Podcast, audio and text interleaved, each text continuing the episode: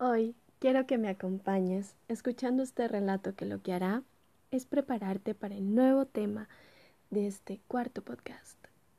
¿Quién lo imagina, chicos? Ya son cuatro temas espontáneos con los que me has acompañado a pesar de errores de principiante. Y es realmente emocionante que te intereses por escucharme, puesto que me motivas aún más para seguir haciéndolo. Este cuarto podcast merece ser un tanto más largo y tener otras facilidades. Es por ello que el episodio contará con tres partes. La primera, un fragmento de un audiolibro. Ya que si leer un libro es estupendo, imagínate lo que significa el tener al alcance uno con efectos de voz y sonido que hacen volar aún más tu imaginación. Intentaré hacértelo corto para que no te aburras tan pronto. Así que si al escucharlo te das cuenta de qué se trata la historia, puedes saltarte directamente a la segunda parte y escuchar netamente el resumen. En tanto que en la tercera parte están los honestos y sencillos comentarios de esta curiosa persona, o sea yo. Así que, sin más preámbulo, te dejo con él. Para empezar, Marley estaba muerto. No había ninguna duda. Estaba más muerto que el clavo de una puerta. Aunque no sé por qué se dice así. En vez de más muerto que el clavo de un ataúd, por ejemplo. El caso es que el clérigo, el funcionario, el de la funeraria y el que presidió el velatorio habían certificado la defunción. Scrooge lo había certificado también. Y el nombre de Scrooge avalaba cualquier papel donde firmara. Scrooge y Marley habían sido socios desde hace no sé cuántos años. Scrooge fue su único heredero, su único administrador, su único amigo y el único que llevó luto por él.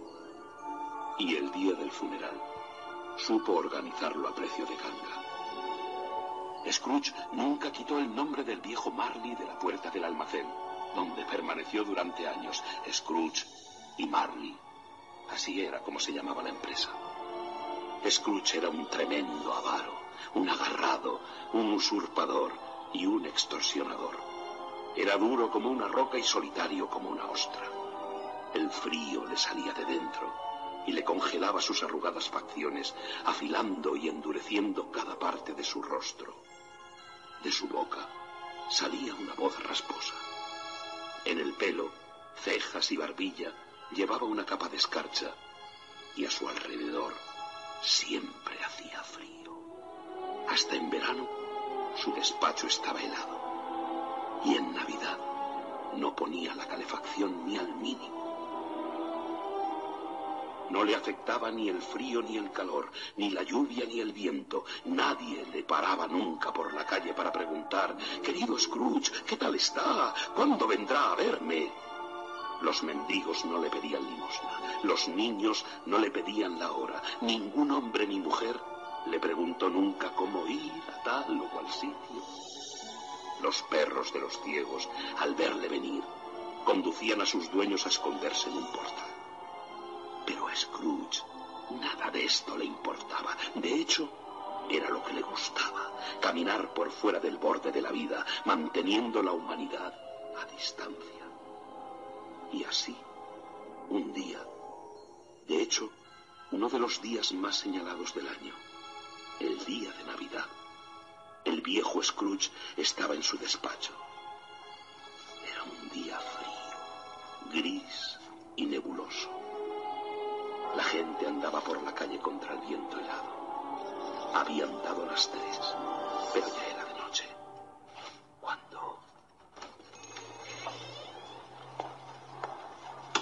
Feliz Navidad, tío. Que Dios te bendiga. Ah, tonterías. ¿La Navidad una tontería, tío? ¿No lo dirás en serio? Claro que hablo en serio. Feliz Navidad. ¿Qué motivos tienes tú para ser feliz? Con lo pobre que eres. ¿Y qué motivo tienes tú para estar enfadado y triste con lo rico que eres? Tonterías. No te pongas así, tío. ¿Y cómo quieres que me ponga viviendo en este mundo de idiotas? Feliz Navidad, dicen. Al diablo con la feliz Navidad.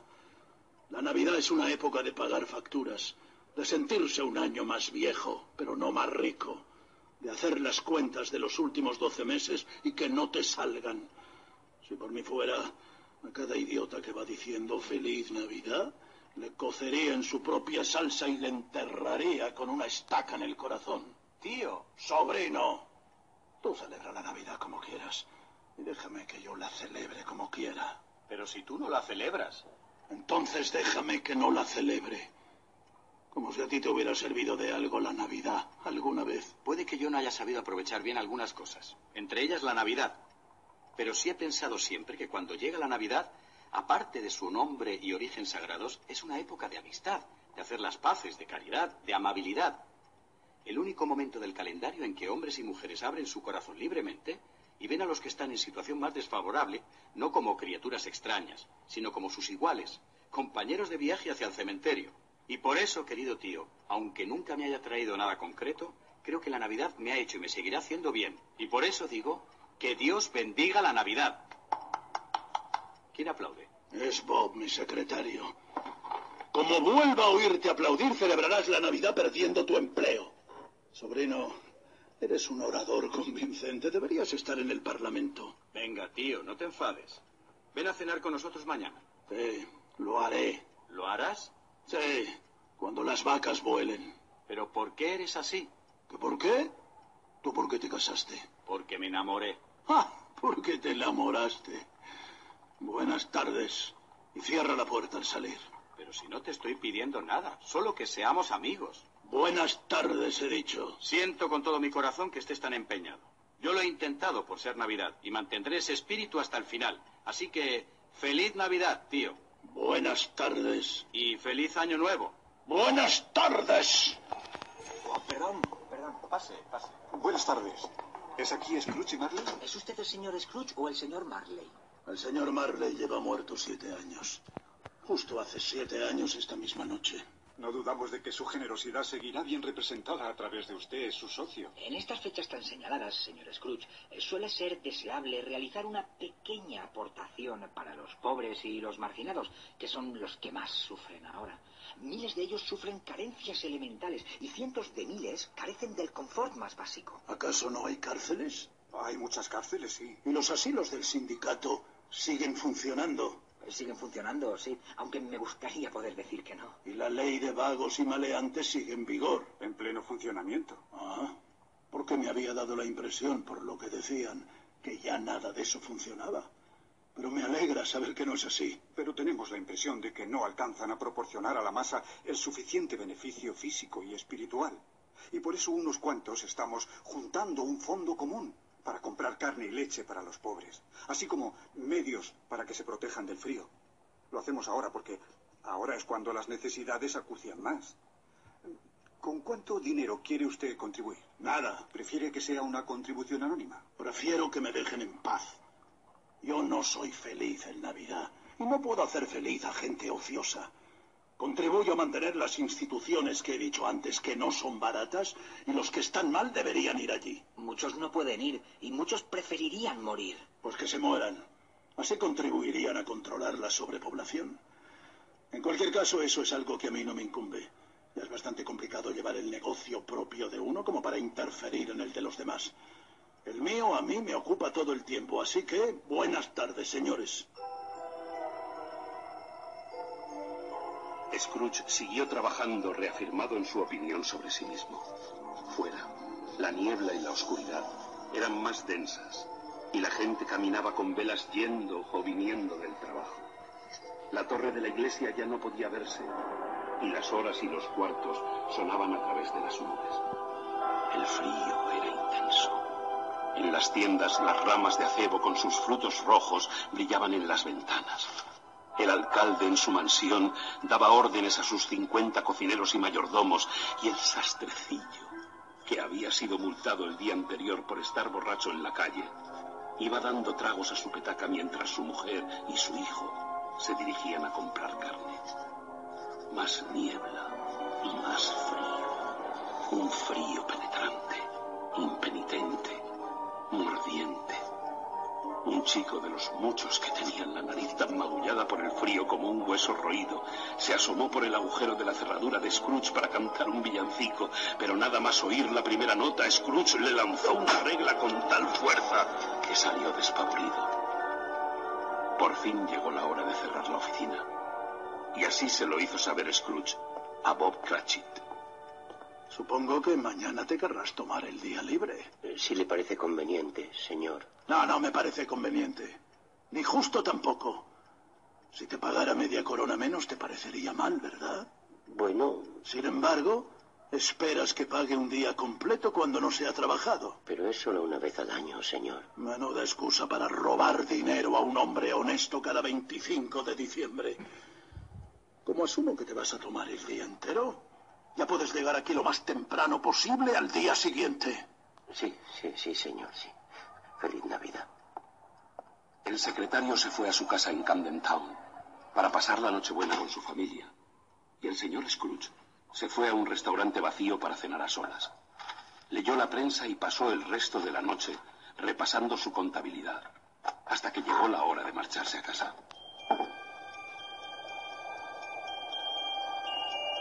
Haberte cortado el audiolibro si es que estabas ya muy interesado escuchándolo o interesada.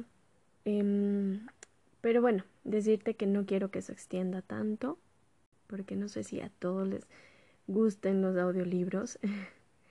pero si es que es así, eh, pues lo encuentras en, en YouTube, en alguna de estas plataformas. Eh, dura una hora. Y una hora y unos 20 minutos aproximadamente, ¿sí? Y bueno, mm, también decirte que, que tomé en cuenta este, este libro más que nada por las dos posiciones controversiales que se denotan aquí. Y una es la de Scrooge. Es evidente su, su brusquedad, su avaricia, su desdén por el significado de lo que representa la Navidad. Y otra posición, que es la de su sobrino, eh, que es muy similar a, a lo escuchado o a lo que se piensa de manera general en nuestra sociedad, de que la época navideña está cargada de paz, de amor, de unión familiar. No lo digo esto a manera de, burla porque no sea así, sino porque también este sobrino nombra algo de que el espíritu navideño es justo el indicado que te hace abrir tu, tu corazón, ¿sí? Solidario y es en donde uno tiene que ver por más personas que lo necesitan, etc. Entonces, decirte que pues tomo estas dos posiciones y que pues vamos a armar un temita acerca de esto de manera puntual y pues para ver qué es lo que piensas tú acerca de ello, qué es lo que consideras y pues nada, te dejo aquí con esa dura para continuar en el podcast.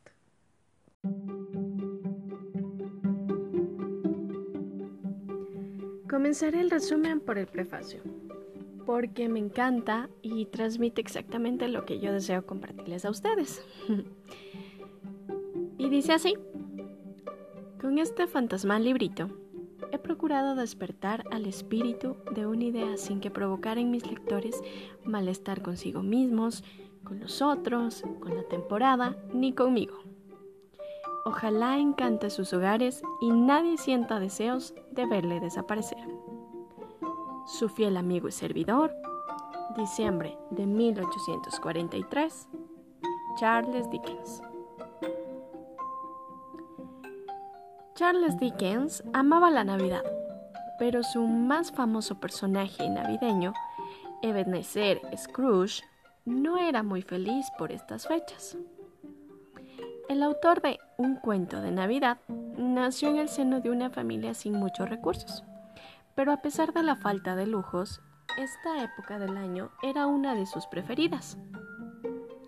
Su padre era conocido por montar obras de teatro frente a sus hijos y uno de sus antiguos maestros de colegio, por las fiestas que organizaba a comienzos de enero.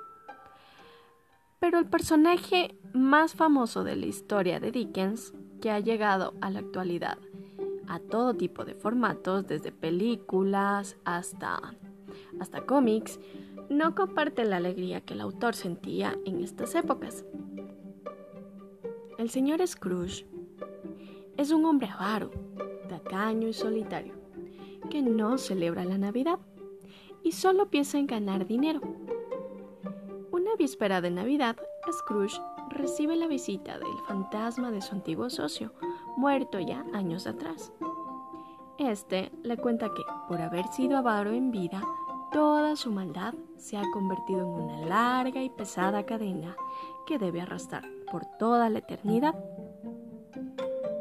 Le anuncia que a él le espera un destino aún peor y le avisa que tendrá una última oportunidad de cambiar cuando reciba la visita de los tres espíritus de la Navidad.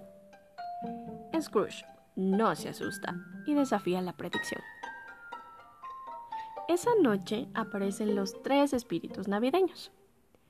El del pasado, que le hace recordar a Scrooge su vida infantil y juvenil llena de melancolía y añoranza antes de su adicción por el trabajo y su desmedido afán de dinero. El del presente hace ver al avaro la actual situación de la familia de su empleado Bob, que a pesar de su pobreza y de la enfermedad de su hijo Tim, celebra la Navidad. También le muestra cómo todas las personas celebran la Navidad, incluso su propio sobrino Fred, quien lo hace de una manera irónica pero alegre, ya que nadie quiere la presencia del avaro. Antes de desaparecer a medianoche, el espíritu muestra a un par de niños de origen trágicamente humano, la ignorancia y la necesidad. El terrible y sombrío espíritu del futuro le muestra el destino de los avaros, su casa saqueada por los pobres, el recuerdo gris de sus amigos de la bolsa de valores, la muerte del pequeño Tim y lo más espantoso, su propia tumba ante la cual Scrooge se horroriza de tal forma que suplica una nueva oportunidad para cambiar. Entonces, el avaro despierta de su pesadilla y se convierte en un hombre generoso y amable, que celebra la Navidad y ayuda a quienes le rodean. Y, a pesar de la rendición final de su personaje, Muchos lectores del autor británico nacido en 1812 como dato se han preguntado qué lo llevó a crear un Scrooge tan desalmado. La respuesta está en el año 1843, año en el que el escritor redactó y publicó su obra.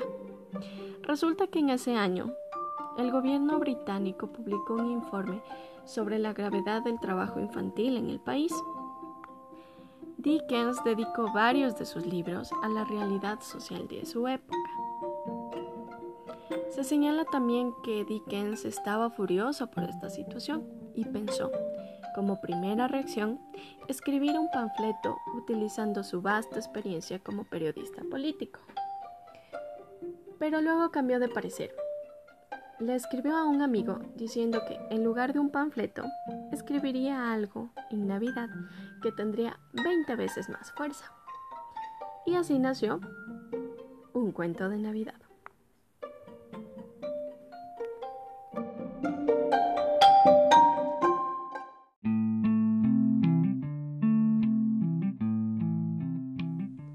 Es evidente entonces el tema de ahora, Navidad.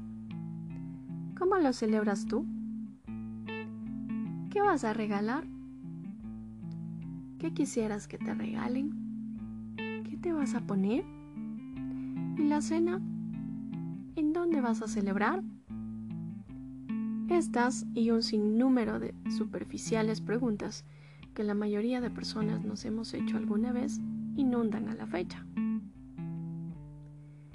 Pero ¿alguna vez te has puesto a pensar en el verdadero significado de ella? No.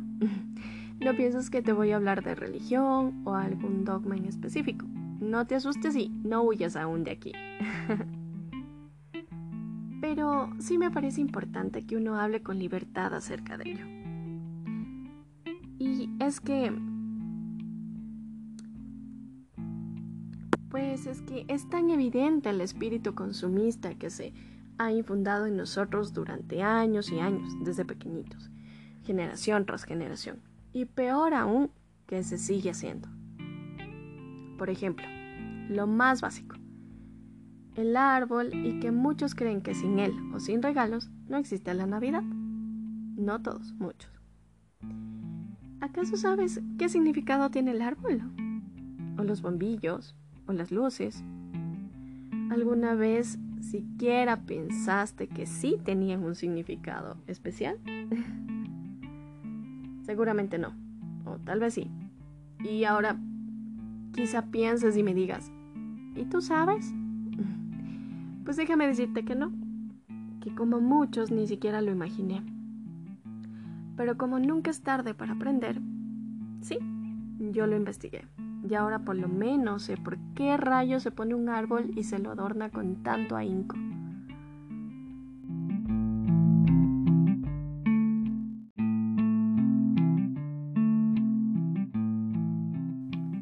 En fin, para no hablar solo de adornos, te preguntaré qué otras costumbres invaden a la época. Las típicas y de toda fiesta. Beber porque un traguito no debe faltar cuando algo se celebra. Me dirán algunos, por no decir casi todos, ¿ya? y después aparecen los que se embriagan y luego no saben ni qué fueron a festejar. No los juzgo, solo diré salud. ¿O qué dices de esa mesa llena de deliciosos manjares que aún ni disfrutas? Pero lo primero que buscas es tomarle una foto para que el resto del mundo se entere de lo que ese día vas a comer. O la foto, para que vean lo guapo o guapa que fuiste ese día.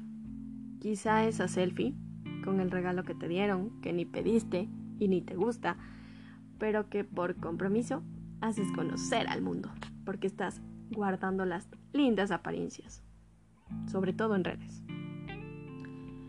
Así que, sin afán de ofender, solo quiero que te des cuenta las andeses que muchos hemos cometido alguna vez. Y pues, ¿quiénes no? Eh, me alegra infinitamente que no se hayan dejado llevar por superficialidades. En fin, ¿te das ahora cuenta que ni festejamos a veces a quien debe ser festejado? Sí, se celebra el nacimiento del niño Jesús y pienso que muy pocos festejan ese acontecimiento como se merece. Ahora puedo entender algo. Que aquellos que sean ateos utilicen esta fecha solo como un acontecimiento de unión familiar. Uno más, como cualquier reunión. Y en ese punto lo respeto también. Y bueno, otra costumbre. No falta ese espíritu navideño que invade solo en esta época del año, para ir a regalar fundas o juguetes a niños huérfanos, visitar parientes lejanos, acordarse de quienes ni siquiera recordabas que existían, abuelos, tíos o primos que ni conocías, hacer una donación desinteresada a quien lo necesite y otros ejemplos más. Entonces me pregunto yo, ¿y qué sucedió el resto de meses del año? ¿Qué pasó con ese altruismo que debería caracterizarnos siempre, todos los días del año? Exacto. Ahí está la respuesta. De por qué la humanidad está como está de por qué las generaciones futuras estarán aún peor si no generamos un cambio. Y es que el cambio parte de nosotros.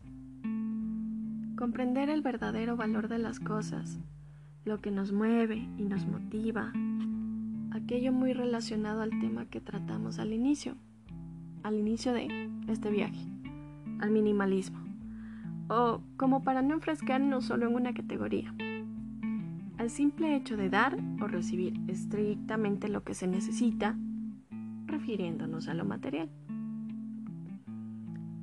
Porque muchos padres me dirán que no le pueden quitar al niño la ilusión de recibir regalos, que un supuesto santa les dejó y gratis todavía. o que se debe regalar algo solo porque es Navidad, porque es su cumpleaños, porque es su aniversario, y así puedo continuar. Con las fechas especiales. Cabe recalcar que estoy haciendo fechas especiales con mis deditos, entre comillas, ¿no? Pero bueno, o sea, carajo, ¿por, ¿por qué no solo les decimos la verdad?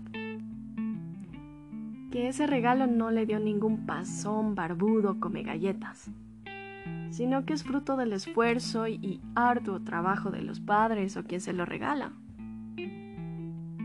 Hasta que para que así aprendan a valorar que las cosas no caen del cielo y que se deben sentir bendecidos ya solo con el hecho de tener familia, un hogar, un plato de comida. En fin, como siempre he dicho, no busco que compartas al 100% lo que pienso, solo que veas la realidad, que escuches verdades que muchos no se atreven a decir. Y pues después de ello, si tú quieres generar un cambio, el que se beneficie primero serás tú. Y quizá aportes algo positivo a la humanidad que en estos tiempos esté en un caos total. Nivel mental, emocional, espiritual, económico, político, social y como para no continuar y reprimirnos. Entonces yo digo chicos, chicas, mundo, gente, ¿por qué no compartimos momentos que al final es lo que más llena el alma? ¿Por qué no decir, este año no les voy a regalar nada? Porque no lo necesitan, porque ya no sé qué obsequiar. si ya tienen tantas cosas. Y al Cairo si nos llaman tacaños. al menos somos honestos. ¿Y qué tal si regalamos instantes? O experiencias. Pero en cualquier día del año, no específicamente en esta fecha. O hacemos un voluntariado porque lo deseamos, por ejemplo, porque buscamos devolver a, a la vida parte de lo bueno que nos ha brindado, no porque la época lo amerita. ¿Por qué no enseñamos a la generación futura que el verdadero valor de la vida está en aquello que no requiere ser envuelto y puesto un lazo. Hace un tiempo he decidido hacer este tipo de cambios en mi manera de pensar, de ver la vida y de actuar. Y no se imaginan cuánto me ha permitido crecer e incluso disfrutar de cosas que antes ni sabía cómo. Porque cuando uno toma una decisión, debe hacerlo con plena convicción de que no cambiará de idea y de que buscará aportar con su experiencia el crecimiento no solo de sí mismo, sino también de quienes lo rodean. Entonces yo sé que el camino no es ni será fácil. El mundo se irá en contra y te hará dudar con sus propias convicciones u opiniones. Pero entonces estás tú, y tú y tu ideal y tu leal decisión hacia ti mismo de cambiar por ser mejor persona, mejor humano y mejor en cualquiera que sea tu rol, hijo, hermano, padre, esposo, etc. Así que chicos, con esto pongo fin a mi tema de hoy. Y espero no haya herido susceptibilidades. Y si fue así, disculpen que soy humano en continuo cambio y crecimiento y pues sabrás perdonar a esta sierva, porque la verdad a algunos ofende, pero a otros nos libera y nos hace grandes, en el buen sentido de la palabra.